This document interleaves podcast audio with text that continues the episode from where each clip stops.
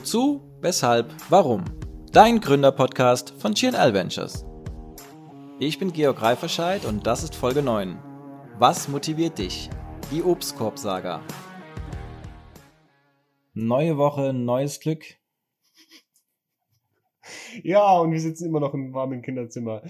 Ähm, ja, letzte Woche oder wir vor fünf Minuten haben wir über das Thema gesprochen ähm, mit den Verhandlungen. Also wie verhandelt man? Und da ging es ganz zum Ende eben auch um den Punkt äh, Mitarbeiter und was motiviert eigentlich den Mitarbeiter zu sagen, er möchte zum Beispiel mehr Geld haben?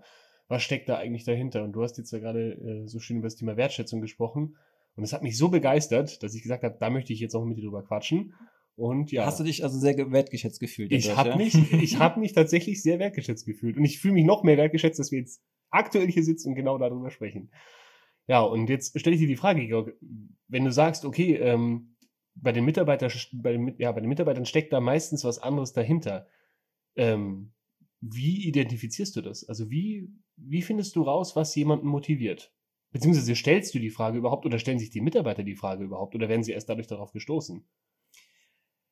Ja, ähm, also ich denke, es gibt verschiedene Wege, das rauszufinden. Vielleicht auch da wieder erstmal ne, auf der Mindset before Tools and Actions Ebene.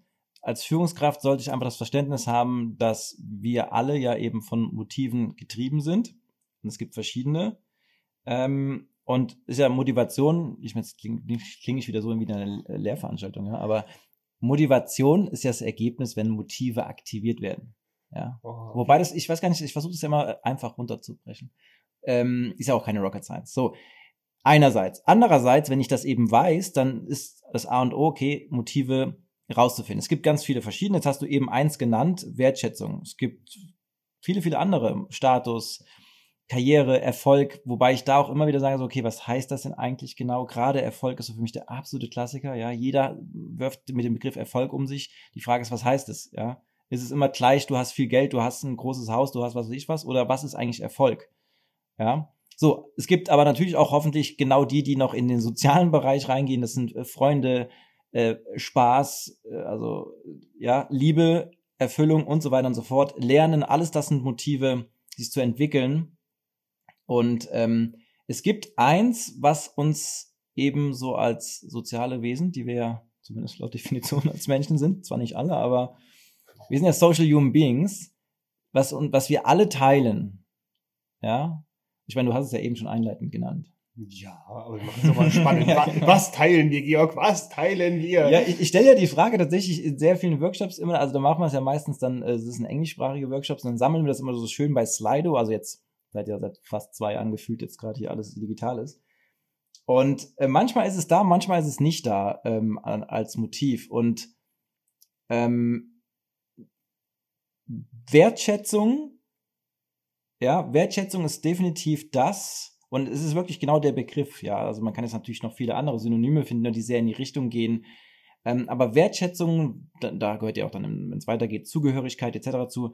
Das ist das, was uns alle antreibt. Und es gibt natürlich so verschiedene Menschen, die dann sagen so, ja, mich interessiert angeblich nicht, was andere von mir denken. In die Richtung soll es gar nicht gehen. Es geht nicht darum, dass ich das brauche, nur um zu existieren, so im Sinne von, ich habe so ein schwaches Selbstbild, sondern einfach, dass Wertschätzung das ist, was 24 Stunden, 24-7 eigentlich läuft bei den Menschen und man ja im Alltag unheimlich viele Situationen hat, Möglichkeiten hat, das positiv zu triggern. Oder andererseits wieder so in der Awareness, dass es ganz viele Möglichkeiten gibt, dass du das gerade nicht erfüllst. Also das ist ja auch bei mir, wenn ich ähm, ne, seit seit 19 Jahren irgendwie äh, verschiedenste Mitarbeiter und in der Lehre viel mit Führung zu tun und, und, und Forschung auch, heißt ja, deswegen sage ich ja niemals, dass ich eine gute Führungskraft automatisch bin. Aber, oder und, ne, sage ich immer, ich weiß zumindest oder meine zu wissen in jeder Situation, wann ich keine gute Führungskraft bin. Da bist du ja auch schon mal vielen, vielen einen Schritt voraus. Du hast ja selber auch, bevor wir hier zusammengekommen sind, gesagt, dass du ja auch sehr spezielle Erfahrungen mit deinen Vorgesetzten bisher gemacht hast. Ja,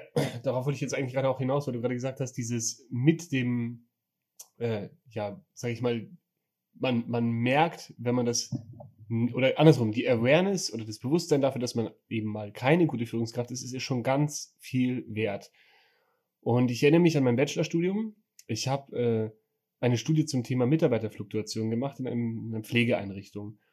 Und falls, also für die Zuhörer, also die Fluktuationsquoten im, im Pflege-Gesundheitsbereich sind halt extrem hoch.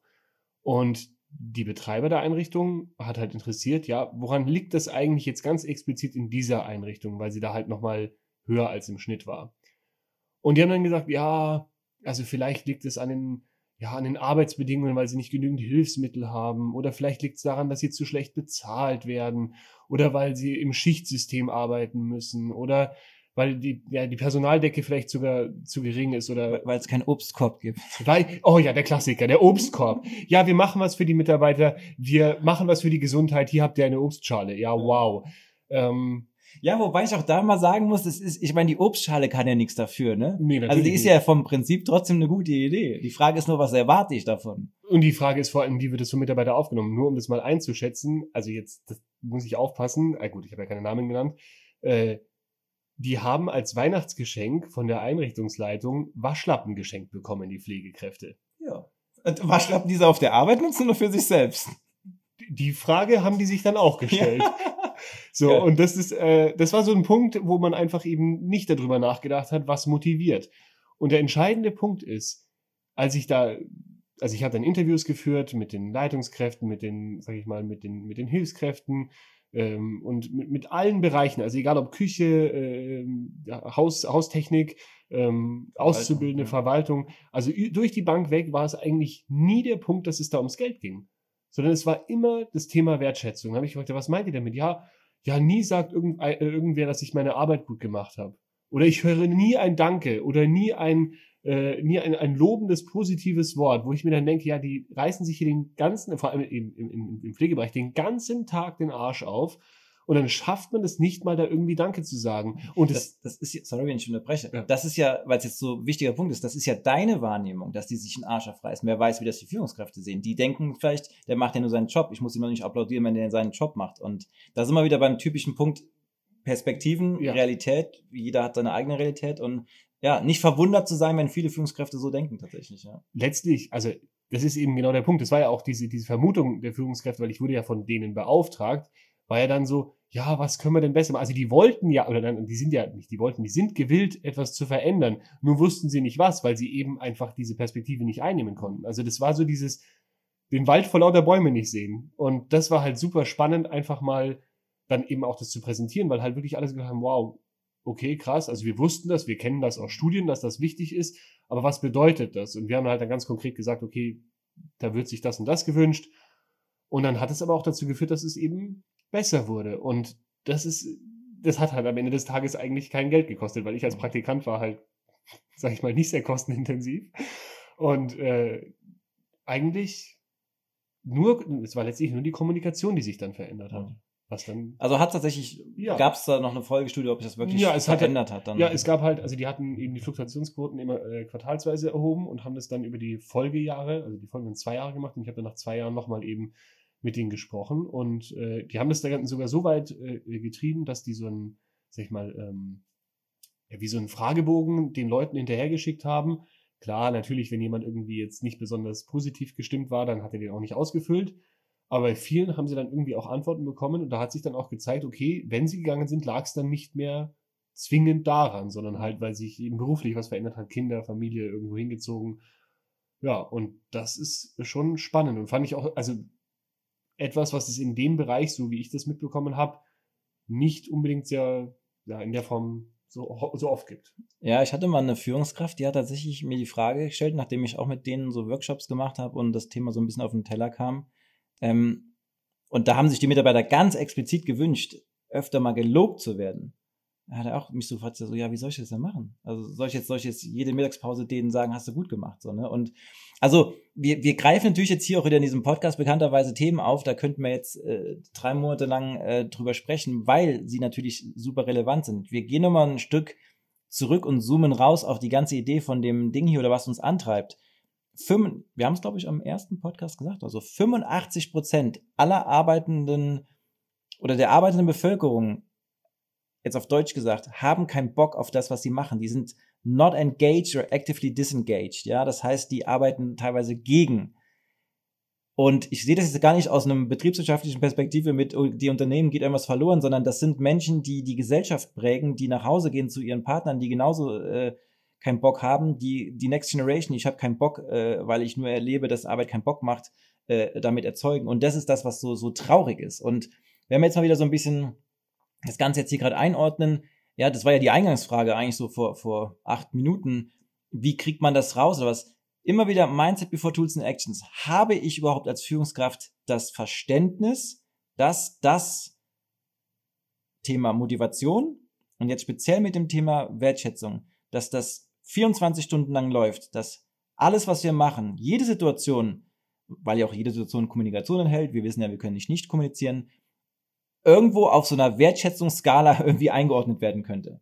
Ja, und damit meine ich natürlich jetzt nicht, lasst uns irgendwie versuchen, jeden Satz überzubewerten und alles, ähm, weiß ich jetzt nicht, ne, alles äh, tausendfach zu reflektieren, sondern einfach sei halt nicht überrascht, wenn dein Mitarbeiter zu dir kommt und sagt, er fühlt sich so und so, er fühlt sich nicht gewertschätzt, sondern versteh, dass das ständig läuft. Und es gibt natürlich jetzt wieder, also abhängig von der Person, unheimlich viele Wege, Wertschätzung zu zeigen.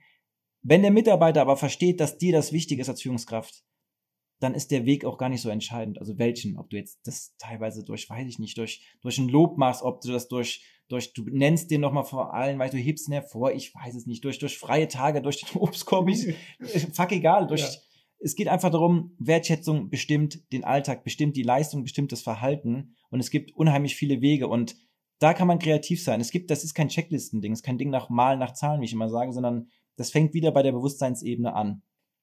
Deswegen so als Mitgebfrage, wie sagt man, Mitgib, Mitgebfrage.